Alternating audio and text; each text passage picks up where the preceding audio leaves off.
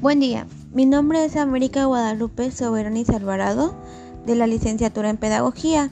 Voy en sexto cuatrimestre de la licenciatura y hoy hablaremos acerca de las limitaciones de la educación a distancia.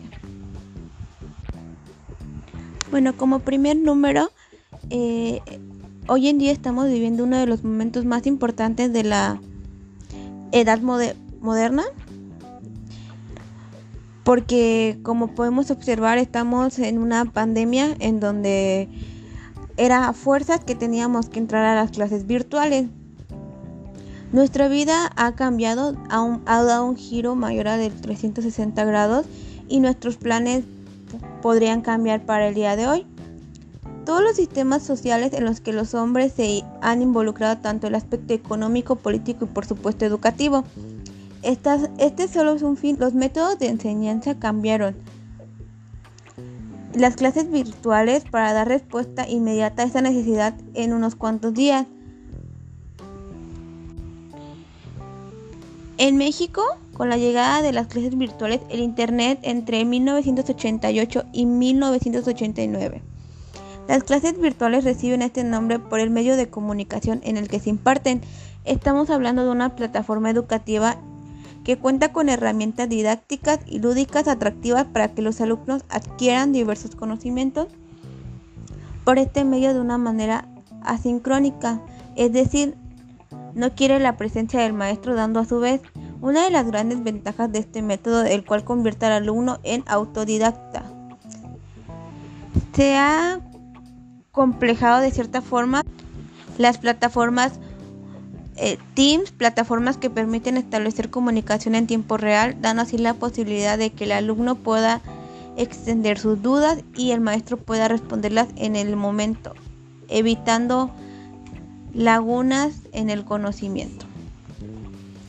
Bueno, los objetivos principales de las clases virtuales o en línea pretenden incluir el uso creciente de la tecnología de información y comunicación y motivar el interés de los tutores al ofrecer modelos novedosos de gestión educativa centrados en el aprendizaje de los alumnos, lo cual implica fomentar el estudio independiente y el estudio de las clases.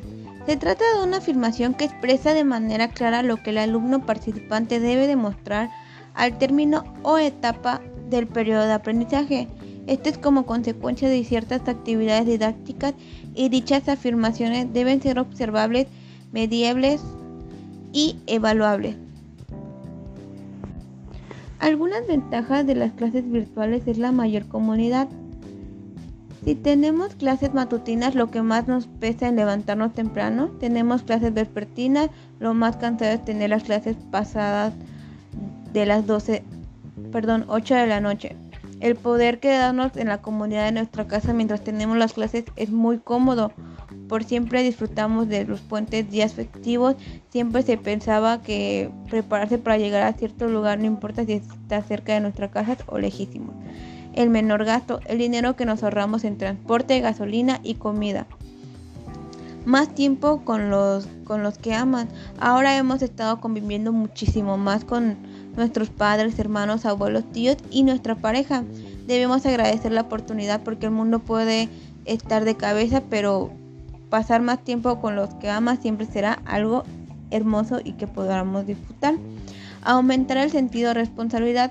No es como que todos los días acudimos a la escuela y vamos dispuestos a aprender. Quien nunca haya jugado una en clases en la primera piedra, pero por las clases en línea las cosas han cambiado un poco. Seguro muchas veces nos estamos súper despiertos en nuestra primera clase o nos aburrimos como siempre lo hemos hecho con las clases teóricas. Pero no dejará de hacer ciertas cosas que de igual manera hemos entregado ejercicios en clases cuando tienes toda la situación bajo control que concentrarse en tu casa cuando podrías estar jugando bien cómodo en tu cama. Bueno, algunas desventajas serían los factores extremos de distracción, en el cual nos podemos distraer.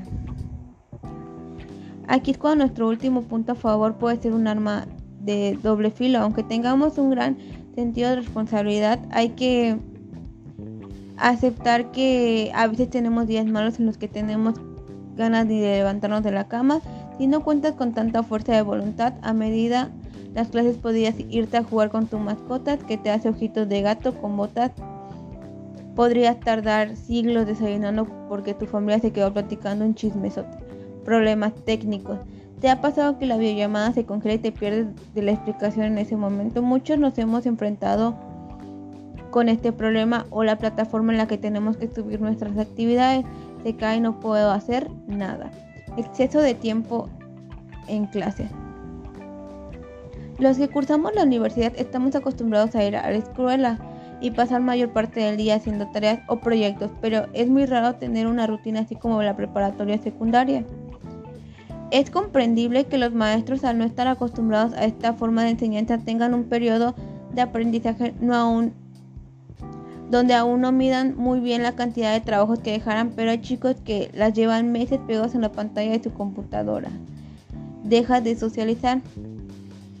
El no poder salir de casa nos ha afectado mucho porque hay tantas personas que ya no les importa si el semáforo establecido el gobierno federal se encuentra en naranja con alerta alta, ya no aguantan estar encerrados y necesitan ver a sus amigos y familiares, aunque esto pueda significar poner en riesgo su salud.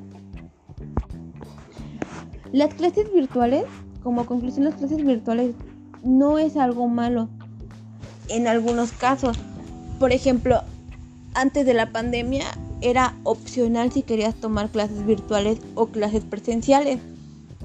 En estos casos, eh, los de la universidad siento que nos podemos adaptar de cierta manera y con los de la preparatoria, pero los de la secundaria, primaria y de igual manera el kinder, este, no necesitan como más socializar, estar con sus amigos, dudas, preguntas, como que no se les cierre esa etapa de su vida en donde quieren estar con sus amigos, jugar, estar con su grupito.